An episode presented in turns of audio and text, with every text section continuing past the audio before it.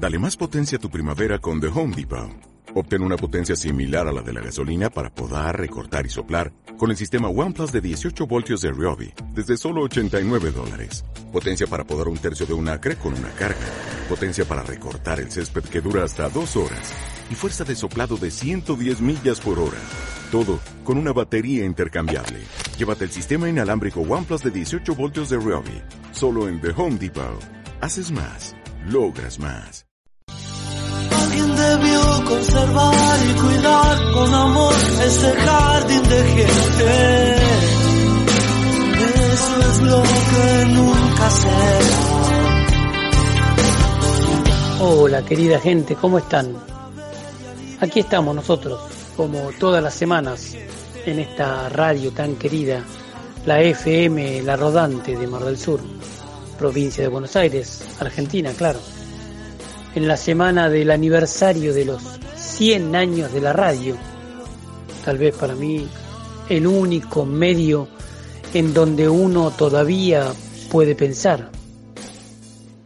Este programa se llama Jardín de Gente y aquí con mi amigo Nito, que produce, opera y tiene la paciencia de aguantar la perorata que yo le propino todas las semanas, nos esforzamos en discurrir con usted sobre la vida misma y la muerte, claro, que es parte de ella y de la que ya hemos hablado.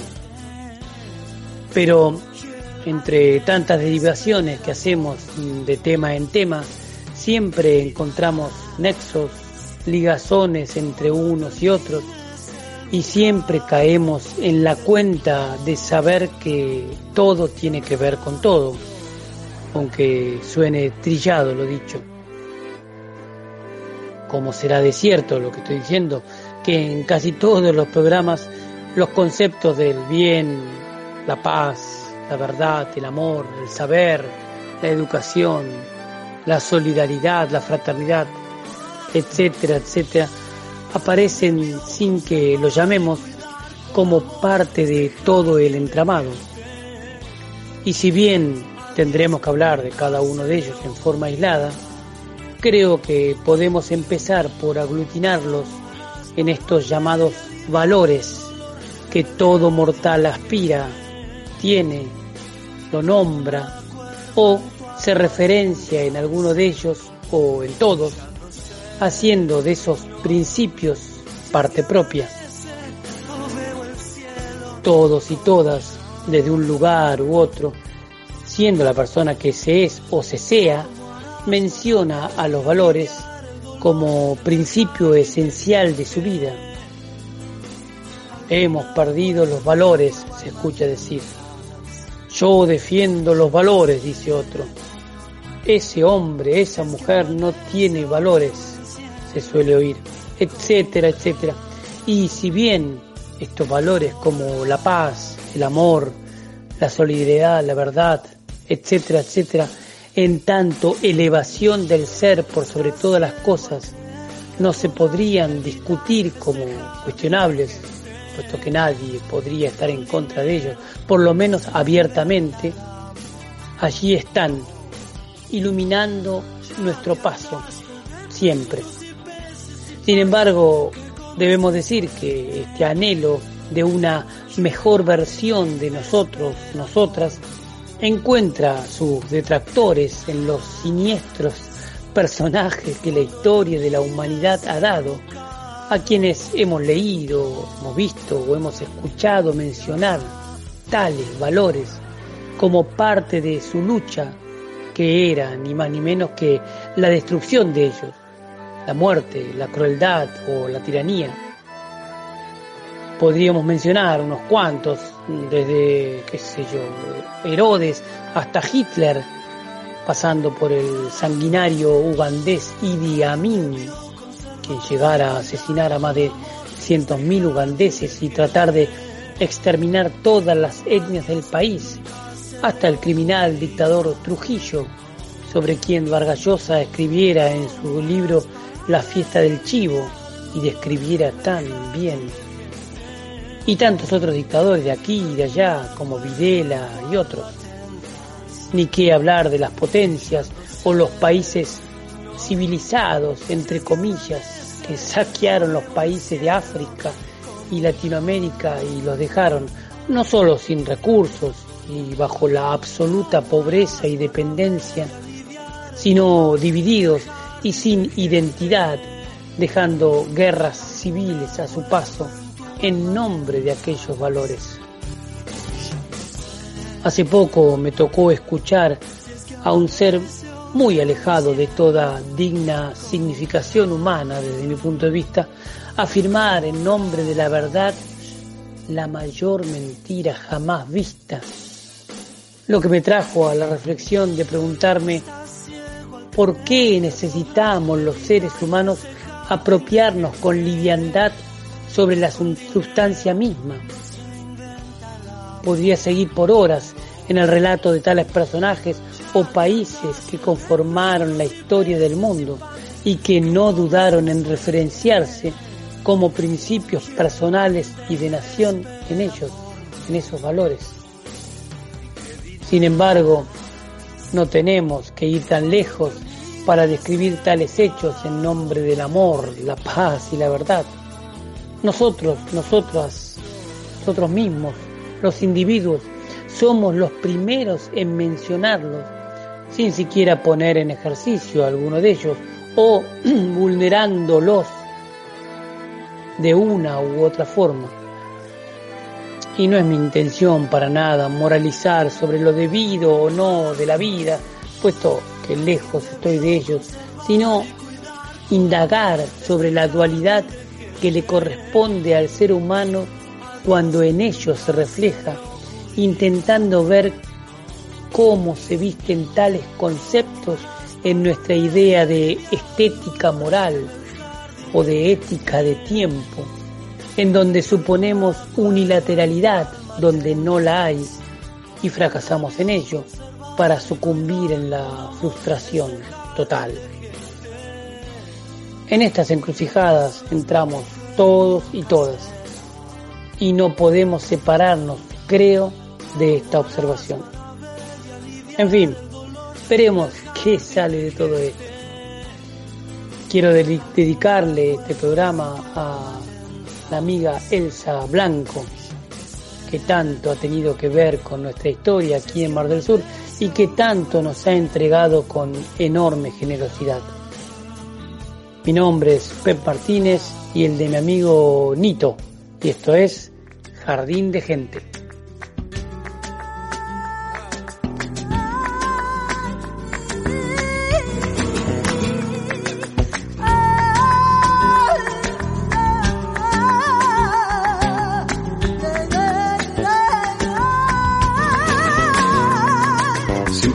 pero sin pausa, como el calabobo. Desde la más tierna infancia preparan el cebo. Si no te comes la sopa te llevará el coco.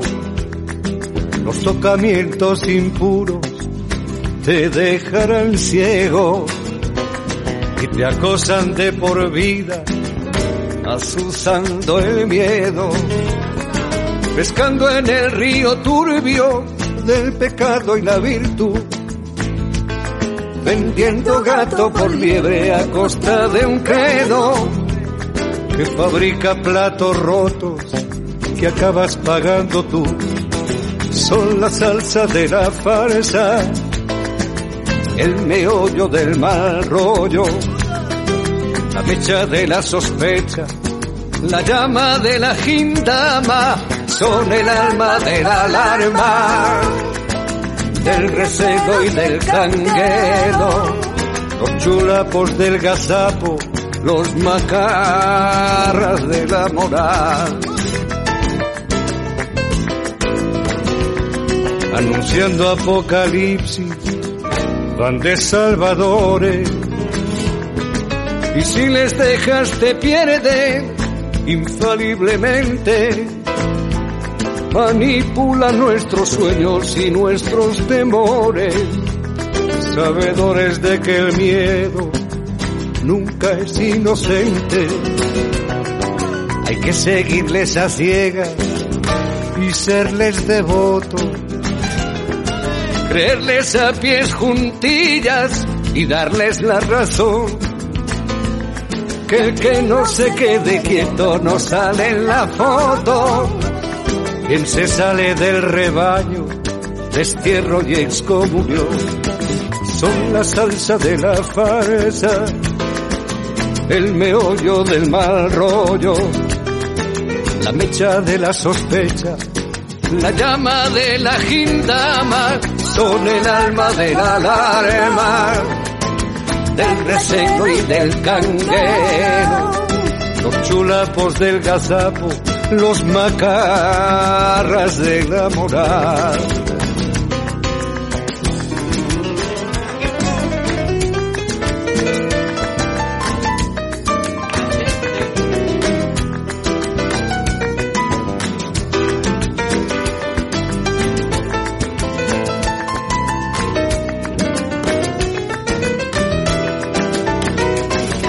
Sin prisa pero sin pausa, esos carcamales organizan sus cruzadas contra el hombre libre, más o menos responsable de todos los males, porque piensan por su cuenta, sueñan y lo dicen. Si no fueran tan temibles, nos darían risa. No fueran tan dañinos, nos darían lástima. Porque como los fantasmas sin pausa y sin prisa, no son nada si les quitas la sábana. Son la salsa de la farsa, el meollo del mal rollo, la mecha de la sospecha, la llama de la gindama, son el alma de la alarma, del recelo y del canguero, los chulapos del gazapo, los macarras de la moral, los macarras de la moral, los macarras de la moral.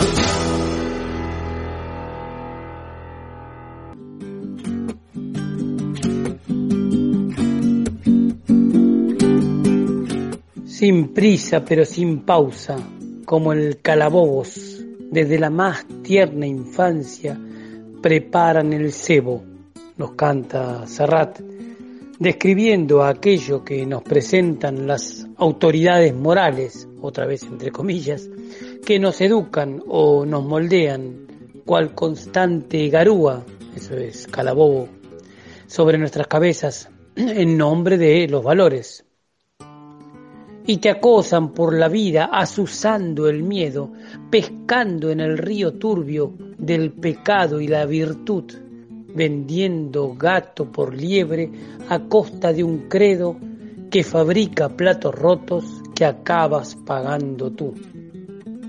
Nos escribe el catalán en la crítica a, en este caso, a una iglesia o algún dogma religioso que marca esos preceptos que tales representantes tal vez no lleven a cabo o no llevan a cabo.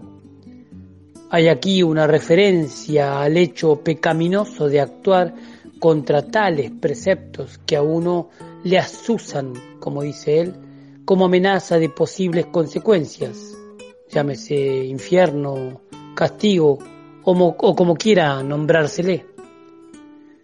Sin embargo, no creo que el cantautor hable solo de la iglesia, aquí, sino de los políticos, los líderes mundiales y referentes sociales o modelos de desarrollo, modelos de civilización que hacen de este mundo una pancarta y no un fenómeno de búsqueda de sincera verdad.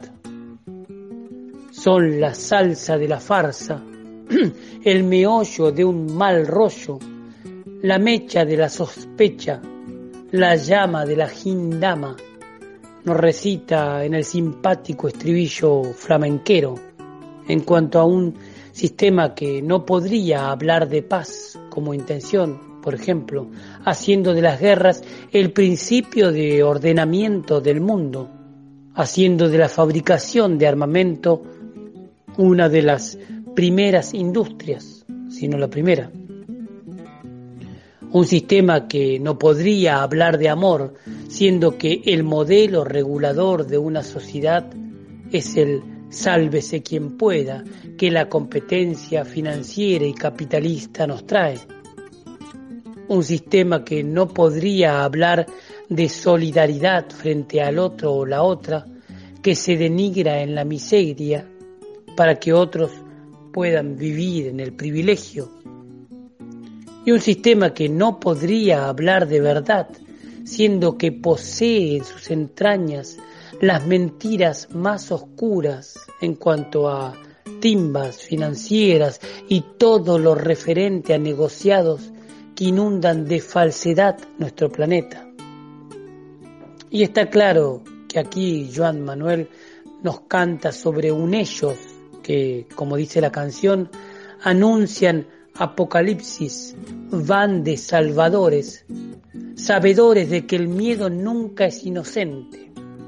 En tanto, ese fantasma que azota todo orden mundial, que es la idea de castigo o consecuencia, o sea, el miedo a la represalia moral o sistemática que la humanidad se ha proporcionado.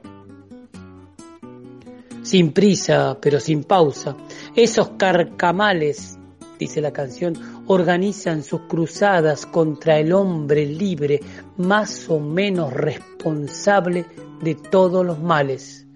Nos insiste Serrat sobre esos macarras de la moral, como él lo llama.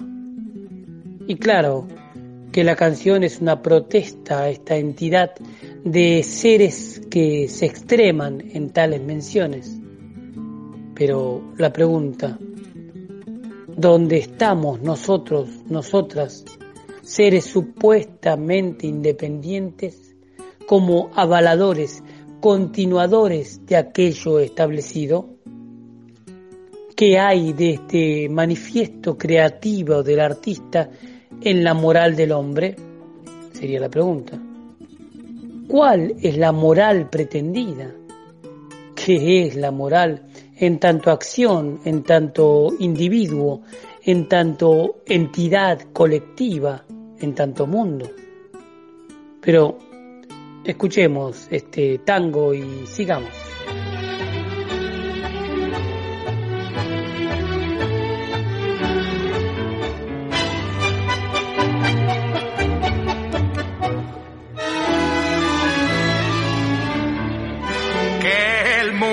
Fue y será una porquería, ya lo sé, en el 506 y en el 2000 también, que siempre ha habido chorros, maquiavelos y estafaos, contentos y amargados, valores y doble, pero que el siglo XX es un despliegue de maldad insolente.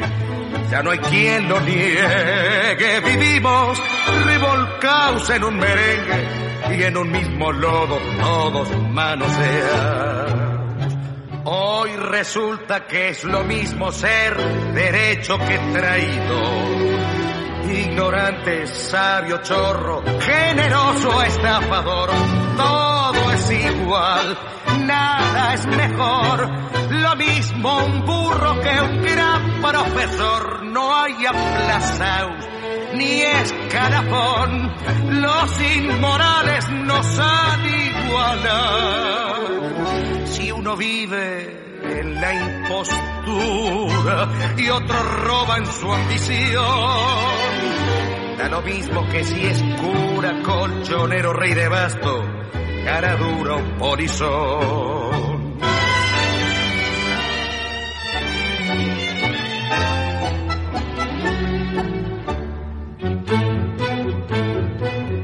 Pero qué falta de respeto, qué atropello a la razón. Cualquiera es un señor, cualquiera es un ladrón. Mezclado con esta va Don Bosco y la Liñón, Don Chicho y Napoleón, Carnera y San Martín, igual que en la vidriera irrespetuosa de los campanaches se ha mezclado la vida y herida por un sable sin remache, ves llorar la Biblia contra un calefón.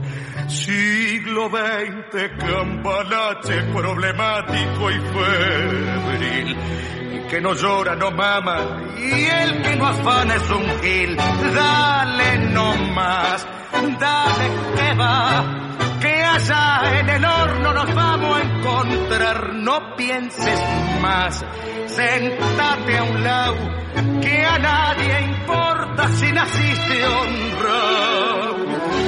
Es lo mismo el que labura noche y día como un buey.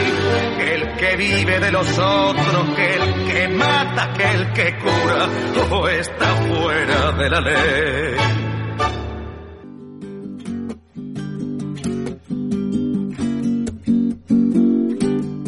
Que el mundo fue y será una porquería, ya lo sé. En el 506 y en el 2000 también que siempre ha habido chorros, maquiavelos y estafaos, contentos y amargaos, varones y dublé, nos canta Disépolo en esta observación del mundo en la que lo presenta en esa dualidad de bien y mal habitual en todo estamento de la sociedad. Y sin embargo acentúa pero que el siglo XX es un despliegue de maldad insolente, ya no hay quien lo niegue.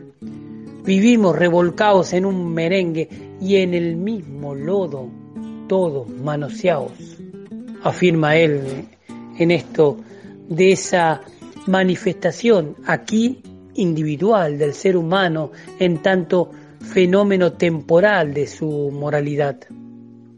Hoy resulta que es lo mismo ser derecho que traidor, ignorante, sabio, chorro, generoso o estafador.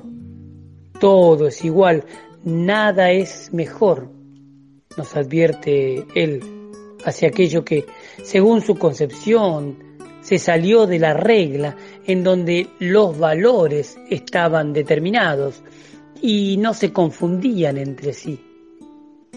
Hay un lamento de época aquí que se conjuga con una realidad de cambio en donde los parámetros de moral son, por lo menos, cuestionados por el ser humano actual. Claro que estamos hablando de comienzos del siglo pasado, casi 100 años antes, pero podríamos estar hablando de ahora, dado que Disépolo no hace más que reflejar ese comienzo de cambio de hábito en donde la palabra misma, o sea, la acción, pasa a ser cuestionada, a ser modificada, mezclado con Stravinsky, no Stravinsky como muchos dicen el músico, mezclado con Stravinsky va Don Bosco y La Miñón, escribe él en esto de equiparar a un estafador ucraniano, Stravinsky, francés, ucraniano francés, famoso, con el canonizado Don Bosco, fundador de la congregación salesiana, y con la Miñón, que es una figuración de una prostituta. Disépolo nos habla aquí de esa pérdida de sentido en cuanto a acción, en donde todo tiene un mismo valor, quizá. Y si bien se podría decir que es un tango con un componente moralista, hay en ello una declamación de pedido de justicia, como él lo haría con otros tangos, con Gira, etcétera, en donde éste pide por una autenticidad de lo manifiesto en esto de la pérdida de consecuencia o de razón de ser de un ciudadano, mejor dicho. Hay que ponerse en la piel de época para saber por qué se expresa de esa forma. El mundo comenzaba a despertar como dador de entidades individuales, ya no como formato dado por un régimen o una monarquía o una doctrina quizá totalitaria, sino como productor de unidades independientes que se permitían otra vez cuestionar esos valores como únicos. Y si bien esto traería aparejado una confusión un descalabro de esencia, un desatino de verdades que hablan por sí solas, posibilitaban de alguna forma comenzar a mostrar la hipocresía dada que antes se permitían ciertos sectores y que a partir del momento se hacía visible y se extendía a todo ser humano individual. Hay en todo esto, en esa pérdida de sustancia, una transformación del hombre y la mujer en tanto creador de ella. Disépolo, un perseguido por la dictadura que derrocó a Castillo, a quien se le prohibió su difusión al considerarlo precisamente al autor de esta letra un inmoral en sus expresiones, en un lunfardismo mal visto, que manifestaba un lenguaje coloquial, barrial, de calle, de inmigrante, de pobre, de olvidado y en cierta forma metafórico y gráfico en imagen como nada, como nadie podía haberlo hecho, que develaba las injusticias que sufrían en aquella época todos los marginales o todo marginal. El autor de este tango mostraba allí justamente lo que expresábamos antes, una autoridad, por más inmoral que sea, podía prohibir cualquier vestigio de necesitada verdad en nombre de la verdad, como los militares a él se lo prohibieron. Tal su lamento, tal su queja.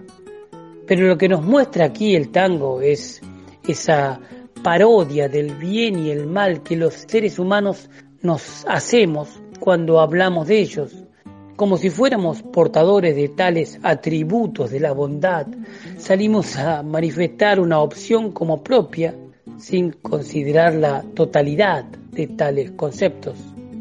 ¿Dónde está el Dios que controle a sus emisarios, portadores de su voz y su palabra? Podría preguntar Disépolo.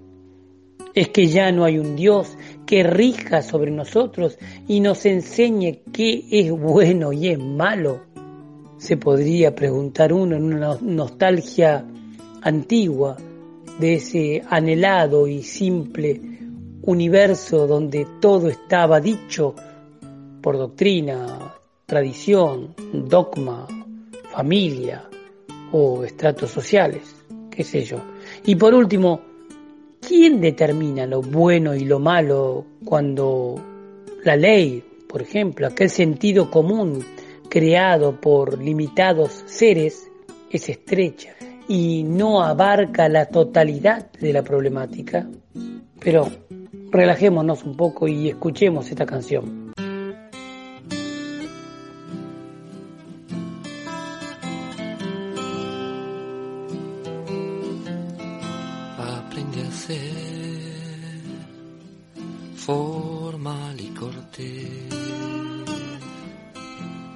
Cortándome el pelo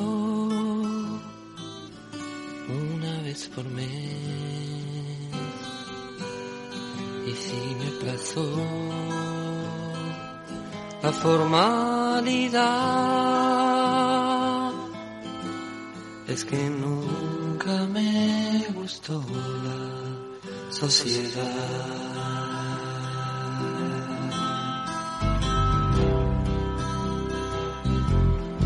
Viento del sur o lluvia de abril. Quiero saber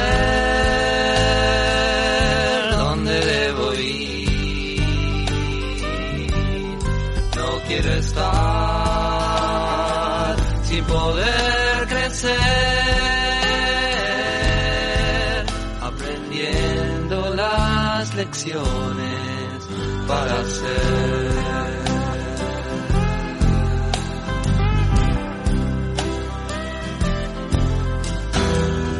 Y tuve muchos maestros de que aprender. Solo conocían su ciencia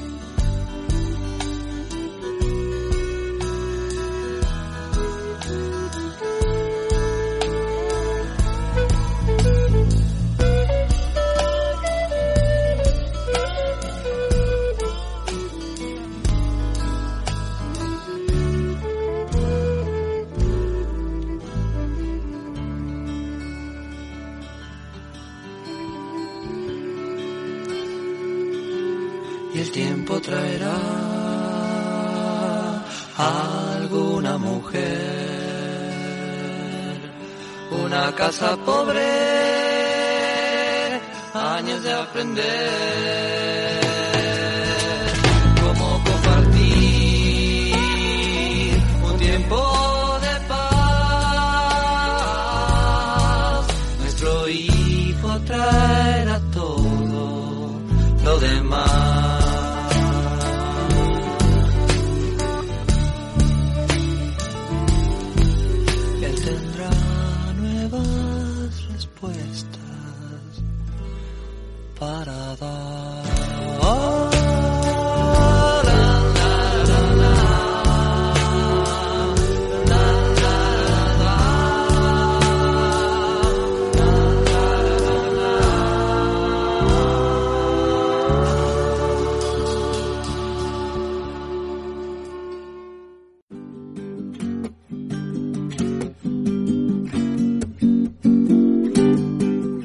Aprendí a ser formal y cortés, cortándome el pelo una vez por mes.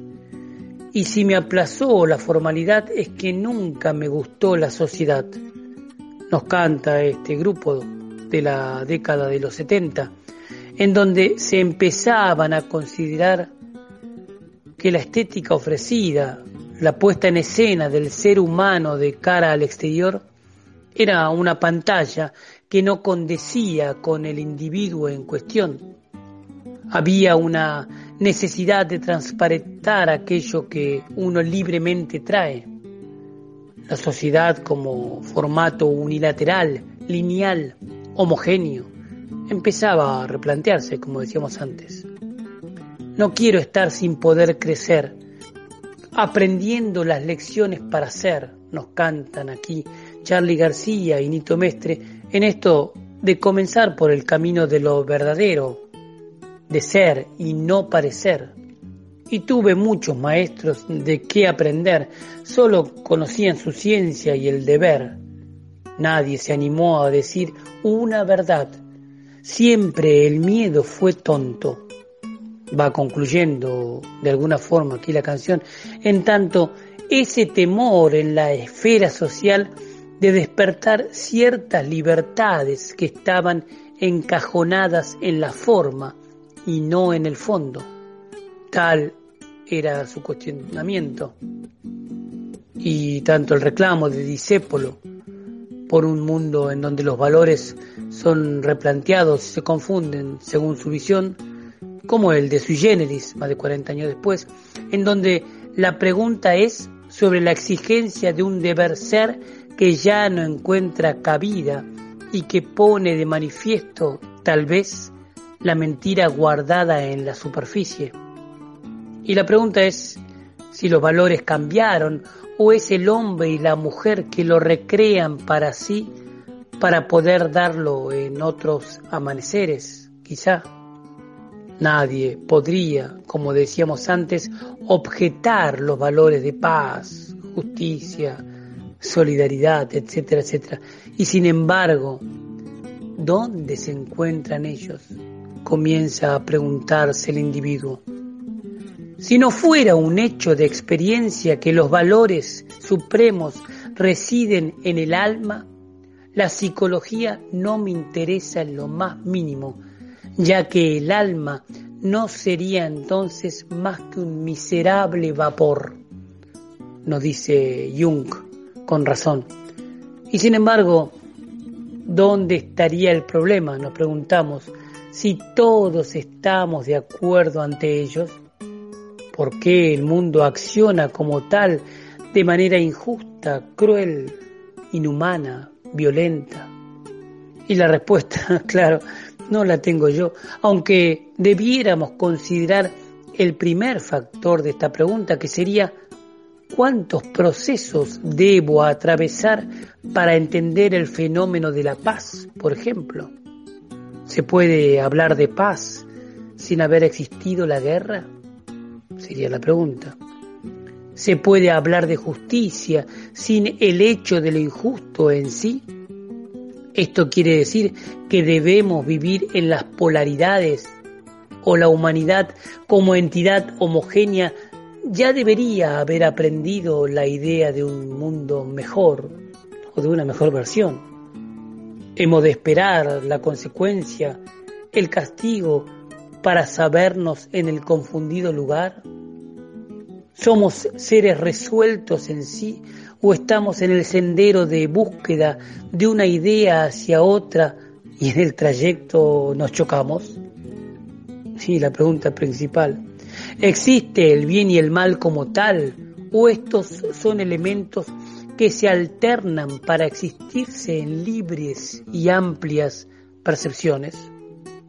Y es verdad que siempre que hablamos del bien y el mal caemos en ingenuidades y simplezas que tales extremos no merecen, pero para hallarnos en el análisis debemos partir quizá de la inocencia, de la candidez, y no del juicio de saberlos catapultados en clásicas y determinadas formas. Yo recuerdo que, esto va entre paréntesis, cuando era chico y veía Romeo y Julieta de Sefirelli, y se me caían las lágrimas al ver que dos opuestos de clases, como los Montescos y Capuletos, no tenían permitido amarse, me producía una gran tristeza y me proponía mejor esa idea de polaridad que traía tanto dolor. Recuerdo el dolor de pecho cuando la obra de Shakespeare me encontró en la angustia del no encuentro. Pero mejor, la propongo, escuchémosla y después sigamos a ver qué nos dice esto.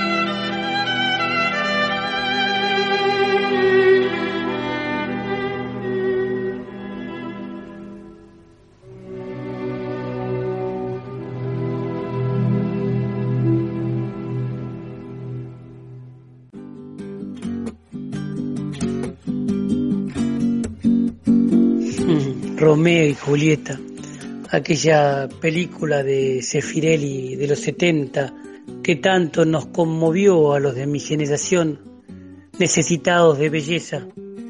Nuestro país no lo ofrecía y yo recuerdo haber encontrado en ese film la necesidad de buscarla por doquier. No solo en su estética y sus hermosísimos artistas que yo reproducía en cada rostro que veía en la calle. Me había enamorado de esa Julieta que creía ver en todos lados o buscaba en todos lados, sino por su exquisita historia que hace del drama, de la muerte, de la venganza, la necesidad de vivir con el opuesto en el amor. Todavía tengo en mis pensamientos de adolescente que circulaba por ese recorrido de fealdad, de curiosa educación, en donde nos sometían a la imposición de reglas que nos hacían amigos y enemigos de unos y de otros, otras, según clase social, grupo humano, sociedad, estética, qué sé yo. Y yo me resistía a ese poliladron de vida que me exigía un hecho adverso con el de al lado o la de al lado, por más diferente que sea que haya sido o que haya elegido ser. Y mucho más tarde aún, en las tropelías de calles y amistades, no puedo dejar de olvidar aquel amigo fiel que me aseguraba en una u otra situación, si alguien se atreve a tocarte, yo lo mato a golpes. Me expresaba con nobleza y convicción. Y mientras yo trataba de despertar en amaneceres de sol, bondad y belleza, el mundo se me ofrecía adverso y yo debía elegir entre pelear, hacerme fuerte o sucumbir en el fracaso. Nunca dejaré de olvidar tampoco esa frase de mi hermana Pilar ante un llanto mío de niño que reaccionaba ante una problemática familiar que me decía, Tendrás que hacerte fuerte, porque esto es la vida. Si no, no vas a aguantar mucho.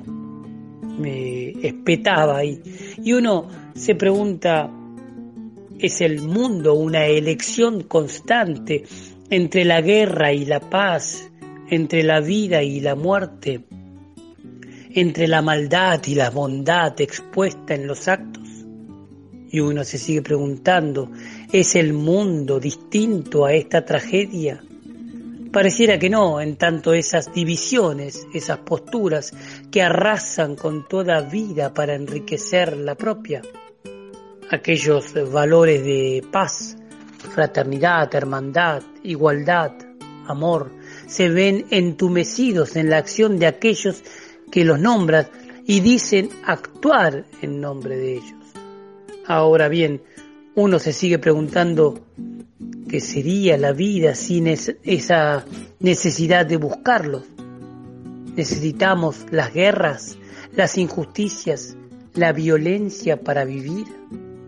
Claro, uno que uno podría decir que en la historia de la humanidad ya hemos tenido bastante como para tener que seguir aprendiendo y uno podría exigir en el deseo tal cuestionamiento?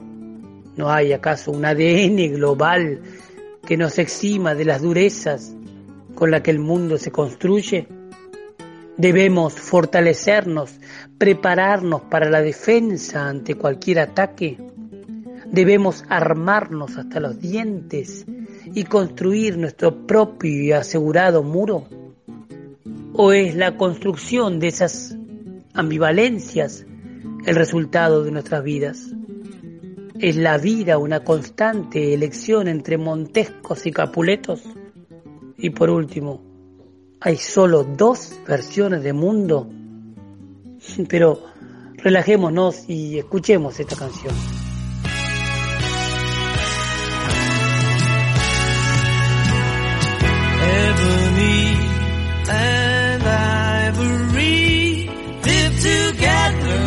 Perfect harmony. Side by side on my piano keyboard. Oh Lord.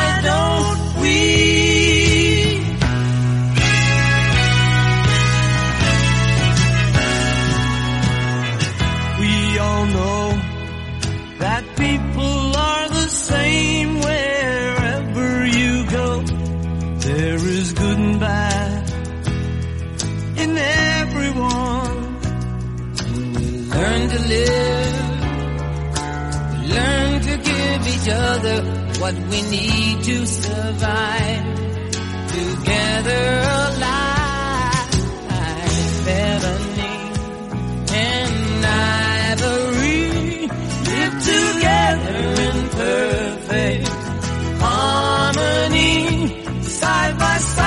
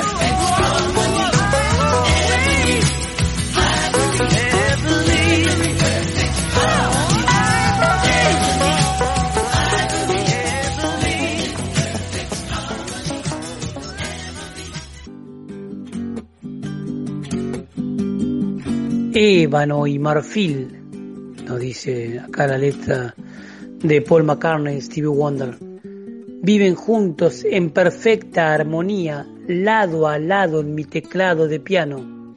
Oh Señor, ¿por qué no nosotros?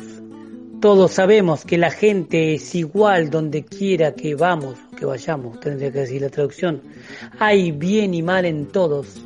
Aprendemos a vivir, aprendemos a darnos lo que necesitamos para sobrevivir, juntos, vivos. Oh Señor, ¿por qué no nosotros? Ébano y marfil viviendo en perfecta armonía. Nos cantan estos dos geniales músicos en una ingenua, simple observación, pero no lejos de ser verdadera en esta mirada de necesitada completitud que deberíamos considerar. El ébano, ese árbol tropical de madera negra, con la que se hacen eh, muchos instrumentos, pero se hacen también las teclas del piano, en este caso los sostenidos y bemoles, mientras que el marfil, ese material blanco que sale de los colmillos de elefante, con lo que y otros animales creo, con lo que se hacen las teclas naturales de do a do. Ambas conforman, como dice la canción, una armonía, si se quiere, y se sabe hacer maravillosa. Habrá que saber tocar la vida como el piano, o mejor dicho, habrá que saber jugar la vida, como se suele decir en inglés, reemplazando el tocar por el jugar la música, play de música de piano. ¿Hasta qué punto el mundo es solo una representación de aquello que elegimos jugar o tocar? ¿Hasta qué punto todo es parte de esa composición que decimos ejecutar alternando blancos y negros? ¿Son los valores una referencia solamente que se reemplazan según tiempo, creación y espacio? Si analizamos la palabra caos, por ejemplo, vemos que en el diccionario de la RAE, la Real Academia Española, nos habla de desorden, confusión en su primera acepción, mientras que en su segunda expresa estado originario y confuso de la materia que se supone anterior a la ordenación del universo. Del caos originario surge la luz, concluye en su definición la RAE. Rudolf Steiner, el creador de, entre otras cosas, la agricultura biodinámica, nos habla del arado de la tierra como un caos que producimos en ella cuando lo ejecutamos, en donde todo, absolutamente todo se altera y se debe alterar para su posterior germinación, su posterior vida. Eso tal vez explique por qué los orientales hablan del caos como un fenómeno del orden. Pero sigamos y escuchemos esta última canción.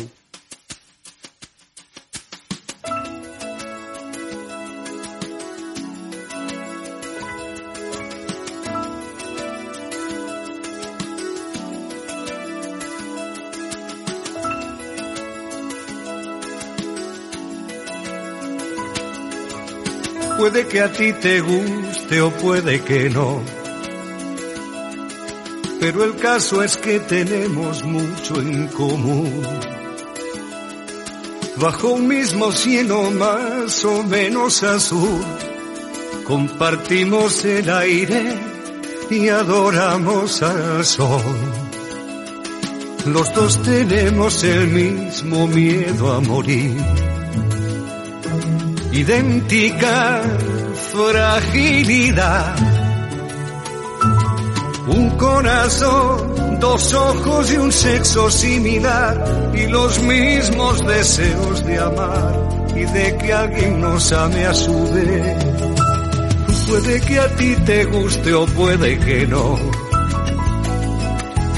Pero por suerte somos distintos también yo tengo una esposa, tú tienes un harén. Tú cultivas el valle, yo navego la mar. Tú reniegas en su y yo en catalán. Yo blanco y tú como el betún y fíjate, no sé si me gusta más de ti lo que te diferencia de mí o lo que tenemos en común. Te guste o no, me caes bien por ambas cosas. Lo común me reconforta lo distinto me estimula. Los dos tenemos el mismo miedo a morir. Idéntica fragilidad. Un corazón, dos ojos y un sexo similar y los mismos deseos de amar y de que alguien nos ame a su vez te guste o no.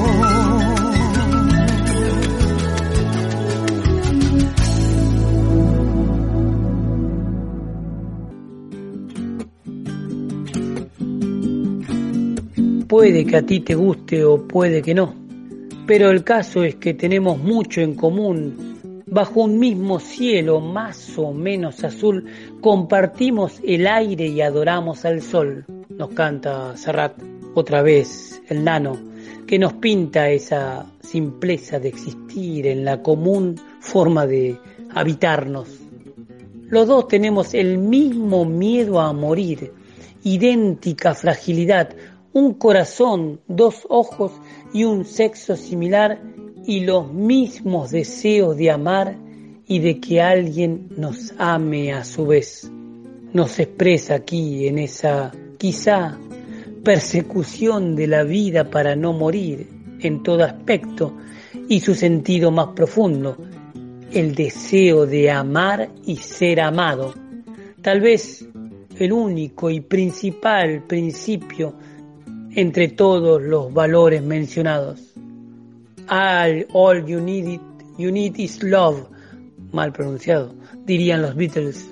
Y para ir un poco más allá, recordamos aquella frase de Jesús en palabras del único apóstol que no murió mártir, Juan el Evangelista, que culminaría su vida de viejo diciendo, amaos los unos a los otros.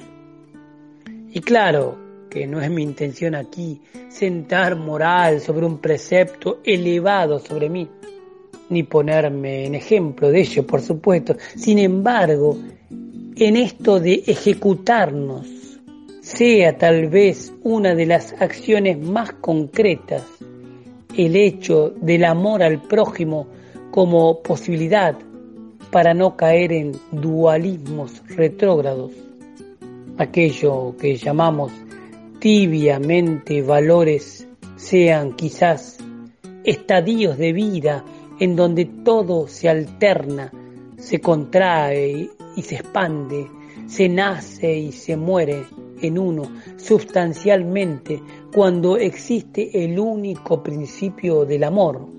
Mientras tanto, lo demás será nulo. Puede que a ti te guste o puede que no, pero por suerte somos distintos también. Yo tengo una esposa, tú tienes un harem, tú cultivas el valle, yo navego la mar, afirma el autor en esta idea de diversidad y concluye, y fíjate, no sé si me gusta más de ti lo que te diferencia de mí o lo que tenemos en común. Se pregunta, en tanto, precisamente construcción de formas en donde navegamos deseosos de completarnos en la riqueza de las heterogeneidades. Y en el camino yo. Y en la búsqueda el caos, tal vez, el próximo orden. Los valores o aquellos que llamamos valores son valores en la acción, mientras tanto son sólo una proyección, una idea, son como escuchaba ayer en una película muy interesante, un murmullo, un susurro, un rumor, hasta que se hagan cuerpo se hagan sangre, se hagan realidad y espíritu. Y con esto, querida gente, terminamos. Mi nombre es Pep, el de mi amigo Nito, y esto es ni más ni menos que Jardín de Gente. Muchas, pero muchas gracias. Alguien debió conservar y cuidar con amor ese jardín de gente. Eso es lo que nunca será. ¿Cómo harás para ver y aliviar el dolor en el jardín de gente? Algún acuerdo en tu alma tendrás.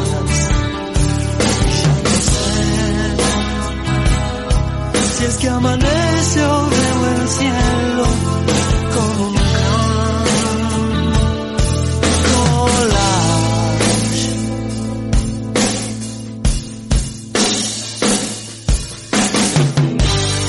Estás ciego al creer que podrás evitar ese jardín de gente.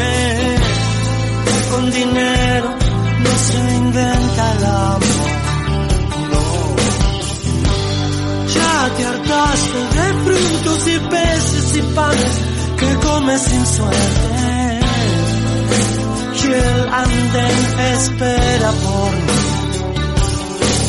¿Y qué dirás? cuando termines el bocado de tu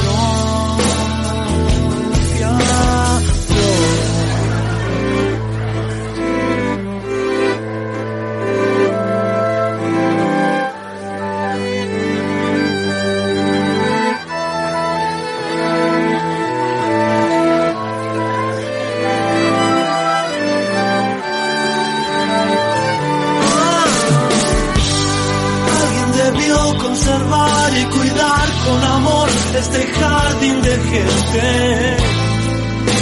A Dios nunca se le ocurrirá. ¿Cómo harás para ver y aliviar el dolor en el jardín de gente? Algún acuerdo en tu alma tendrás. Ya no sé, no amanece o veo el cielo como un collage. El collage de la depredación humana.